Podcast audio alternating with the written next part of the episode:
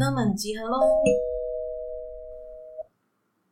！Hello，大家好，我是伊爸，欢迎来到今天的职场小白哥生存之道。我们今天要来谈一个可能对大多数同学来说都有点陌生的领域，叫做无形资产评价或是金钻石。那我们今天的来宾呢是嘎嘎，就请嘎嘎来帮大家做个自我介绍吧。嗨，大家好，我是嘎嘎。我毕业于国立台北大学经济学系，研究所是念民传财经所。然后我毕业之后的第一份工作是在某四大的精算中心做精算。然后我现在是在一间意大利商担任无形资产评价师。嗯嗯，那你是在毕业的时候就已经知道有这个行业了吗？你是说？无形资产评价吗？诶，你刚刚第一份是精算嘛？对，从精算开始啊。我我是我知道精算，但我不知道，因为我我们做的精算是退休金精算。嗯，那我当时是不知道退休金精算是什么东西。嗯，然后那时候会进入这一家工作，也就是也就是一个误打误撞，就是那时候只是毕业之后就想说不知道要干嘛，我就开始四处。投履历，只要是就是职称上面归类于研究员的，我就都投。嗯，然后到时候就是看觉得还不错了，就去面试。然后后来是到这一间，觉得哎，好像还蛮特别的，然后感觉可以学到很多东西。然后再加上，因为就是这间公司，它接就它的客户几乎都是上市柜体系，然后我就觉得说，哎，感觉好像可以学到蛮多东西的，所以我就来做精算。我想问一下，就是精算的工作内容大概会是什么样？呃，我们在做的是退休金精算啊。退休金精算就是因为台湾它有分新旧制退休金，然后就是九十四年七月一号之后的都是新制，可是呃年比较长辈的他们就是还是用旧制。嗯，然后因为上市贵公司他们的财报。上会有一个退休金负债，然后他们必须要揭露这个金额是多少，所以他们就会委托我们做退休金精算。嗯嗯嗯嗯。所以那你后来会怎么又会换到评价？呃，我们那时候公司只有两个部门，就是精算跟评价。然后我们原本的呃公司的规划安排就是我们要先做精算两年，然后第二年之后如果表现还不错，就可能会让我们往评价的方向去走，因为他们觉得评价比精算再难一些。然后那个时候也是因为就是我们有一些职务调动，然后刚好我就提早调到了评价，所以我才开始接触评价这个产业，不然我也不知道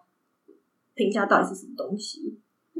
那你觉得评价这个产业比起精算来说？它有前景吗？嗯，毕毕竟大家好像都不太知道有这个行业。我觉得评价比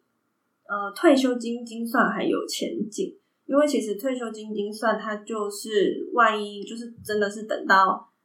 你就是时光荏苒，然后那些就是拥有旧制的长辈们，他们可能都已经退休了之后，可能就不会有退休金精算这个需求了。那评价的话，其实还蛮包山包海的。它在台湾其实算就是算是还在成长中的产业，然后是美国他们那边比较成熟。那就是评价的话，就像是我们有在做企业评价，就比如说像是公司之间有并购啊，然后他们有交易，然后他们也许就是要去交易还没有上市柜的公司。那他们可能不知道说，哎，这间公司价值多少钱，所以就会委托我们评这家公司的价值，然后他们会可能会利用这个，就是我们评出来的价值，然后他们再去做交易。然后又或者是说，可能某某公司它又研发出了一个全新的专利技术，然后因为这个技术在市场上还没有，那他们可能会想知道这项技术的现在的价值是多少。那他们也会委托我们去评这项专利技术的价值。那也许他们可能会拿来入账用，也有可能他们会拿去交易，或者是收取权利金费用。嗯嗯嗯嗯嗯。那听起来可以接触到蛮多各种新兴的产业耶。对呀、就是各行各业都会有评价需求。嗯嗯嗯，那这样你买股票不就很好？对啊，就是就像呃，我们可能会提前知道一些公司它内部的，就像它可能未来会怎么交易呀、然后他们交易价格是多少，怎么样？可是因为我们都我们在做报告，我们都必须要先签独立声明书，嗯所以我们不，其实我们不能够交易股票，不然就是会变成内线交易。嗯嗯嗯，所以交呃独立声明书主要就是说，嗯，你们要用客观公正的角度去写这个报告，所以不可以跟他有利益关系。对，嗯嗯嗯嗯嗯。那在这么多你经手的案件里面呢，你觉得最有趣或是你印象最深刻的，会是哪一个？嗯，我觉得比较有趣的应该是做宠物马桶，因为我那时候刚接到这个案子的时候，我想说宠物马桶是有什么好评的，然后后来我就去，后来我有去跟就是公就去公司访查，然后跟他们聊天，然后也有试用他们的产品，就觉得哎、就是这个东西真的蛮厉害，因为它就是呃一个平台，然后就是你只要训练宠物，可以在这个平台上面就是排泄，那然后它就是一个很环保，然后三秒钟你又不用沾手，然后就可以轻轻松松把宠物的排泄物清干净，就真的是养宠物的一大福音。嗯嗯嗯嗯嗯嗯然后那时候其实我在评价的时候也蛮蛮看好这间公司的，然后现在已经过了两三年了，这间公司现在经营的还蛮不错。我就我最近也有看到他们有去上一些综艺节目啊，然后就是还有一些广告，就是在宣传他们的产品，然后看起来评价跟销售也蛮不错的。嗯，所以就是有时候看着自己教育呃自己养大的小朋友，就对，就是看着他们一 一步一步的往上爬的。好，那因为我们的观众啊，大部分是正在找工作的新鲜人嘛，嗯我想问一下，你们这个行业他会找新鲜人吗？你刚刚有讲到，呃，你你第一份工作就是做精算，嗯嗯嗯嗯。嗯嗯，那他如果是新鲜人的话，进来他会需要什么技能？那进来的职称大概会是什么？哎，我们公司是没有在找新鲜人，但我知道业界有少数有在找。那他呃，我会建议说，如果对评价这个产业有兴趣的话，可以先去呃去，就像是中华无形资产协会，他们有开企业评价认证班跟无形资产评价认证班，可以先去上课。然后有一些概念之后再去投履历，因为其实基本上评价它就是呃在面试的时候，面试前几乎都先笔试，然后会用到的科目就是会有会计，因为你要看得懂财报，嗯然后也会用到就是经济或是财经，就比如说我们会用到选择权模型，那也会用到像是什么高登永续成长模型，或是鼓励现金鼓励之类的东西。嗯嗯嗯嗯嗯，好，那呃，他有什么职涯发展啊？或者是他有一定的阶层，一开始是 junior，然后之后会变 senior 之类的？，对，就是一开始可能就是帮我们帮我们 key 财报啊，然后当个小窗口，然后接下来就是到封顶了，就是你拿到各式各样的证照，然后并且可以签证，嗯就成为签证的评价师。我觉得这感觉好像是封顶。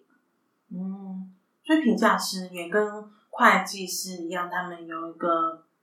签证的功能。对，因为我们报告都要签证，就是然后那个上面就是就自己要负责。嗯嗯嗯，自己要负责的意思是说，出事的时候会叫你们出来嘛？对，所以我们时时刻刻都要背负着有可能会上法院被告的风险，为什么会被告？通常不是当证人就好了嘛？也有可能会被告，也有可能会当专家证人。被告就可能是像是 A 集团跟 B 集团他们要交易，那也许未来可能像是 A 集团委任我们做评价报告，嗯然后 B 集团他可能会对这个报就是这个价钱不满意，或者是他事后觉得买贵了，然后他就会心情不美丽，然后他可能就会一个不小心，他就可能就会怒告我们。像我们之前就有接过什么伪造文书啊、诈欺呀、那种什么奇奇怪怪的。虽然到最后就是都都都没事，只是就会变成说都要跑法院，很麻烦。嗯嗯嗯嗯嗯。所以通常到什么样的等级就会开始要做签证，嗯就开始要签名。呃，我觉得这这个制度可能有点像会计师事务所那样，嗯就是可能到呃要经历一就是有一定的资历之后，就才会签给你签证。那我这我现在是因为我们公司可能就比较开放，然后加上我有提早考到了美国跟台湾的各个证照，所以我就有就是提前先可以签证。嗯嗯嗯。所以其实评价师，因为你刚刚提到很多次证照，他跟他是不是跟会计一样，他要有证照才能做一些事情。对，就像很多客户他委委就是要委托我们之前，他也会询问说我们有没有相关的证照，因为就像是他们可能会用我们的报告去交易，或者是入账，或者是会送主管机关、送税局，然后有的也会送就是各个国外的税局啊、主管机关什么的，所以对，就是他们会蛮要求证照这种东西。嗯嗯嗯。那证照的话，这个学校有吗？应该说学校有开课吗？或者是学校他们会有资源让一般的学生知道吗？我知道有少数的学校，他们有在，他们有开评价相关的课程，但我印象中是不多。然后有一些学校他们会不许学生就是可以去考那个工研院的无形资产管理师的证照，但我觉得那个那个证照，其实学生时候你就可以就是去买书上课，然后先考考看，然后就是有些就是有一些基本的概念，在就是做这个工作会比较容易上手。嗯嗯嗯嗯。那刚刚讲到是呃阶级嘛，那嗯，如果要加薪的话，他的薪水福利怎么样？我觉得这好像就真的是要看各家公司诶、我知道的公司其实落差蛮大，因为毕竟在台湾就是这个产业还没有非常的蓬勃发展。那我觉得，如果说真的要高薪的话，可能就第一你可能要做的很久，不然的话，你可能就是一样要靠跳槽。嗯嗯嗯嗯。好，那我想问最后一个问题，就是呃，如果是大学生他们要找工作，或者是你想要招募新人来当你的呃合作的 partners 的话，你会觉得有什么样的个性会比较适合做这个行业？嗯，我觉得要首先是要细心吧，然后因为我们这个就是不能够，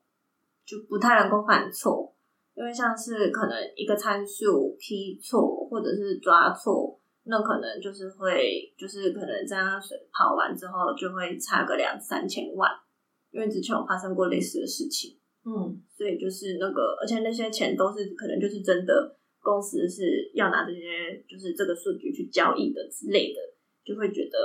就是会风险会比较大。然后另外一部分就是抗压性要很高，就像我刚刚讲的，就是可能就是是就是会上个法院啊，要被告啊。然后像之就像有时候什么社会，就是有时候你可能评的案子也会在社会新闻上面出现。嗯嗯嗯嗯嗯嗯嗯，好。那总整体来说，你觉得你之后会换工作吗？我嘛，我短期应该不会换吧，因为虽然就是这个工作就这样，但其实还蛮有趣的，就不会像是一般的，就是一般工作就是都在做一样的事情。因为像毕竟我们就是因为评价标的，它会就是真的是包山包海，嗯嗯嗯，所以就是你要评不不同的行业的时候，其实要去学很多那个行业，对，就会去研究它，然后会觉得，哎，不然就是说，哎，原来还有这种东西，还有这种产业，然后会觉得蛮有趣的。嗯嗯嗯嗯嗯，好，那今天呢，就是我们对这个资产评价的介绍。然后，如果大家对这个工作有兴趣，或是有一些问题想要问的话，也可以都到我们小白哥的粉丝团留言，我可以再帮你问一下嘎嘎，看他有什么看法。好，那今天的节目就到这边，跟大家说拜拜喽，拜拜。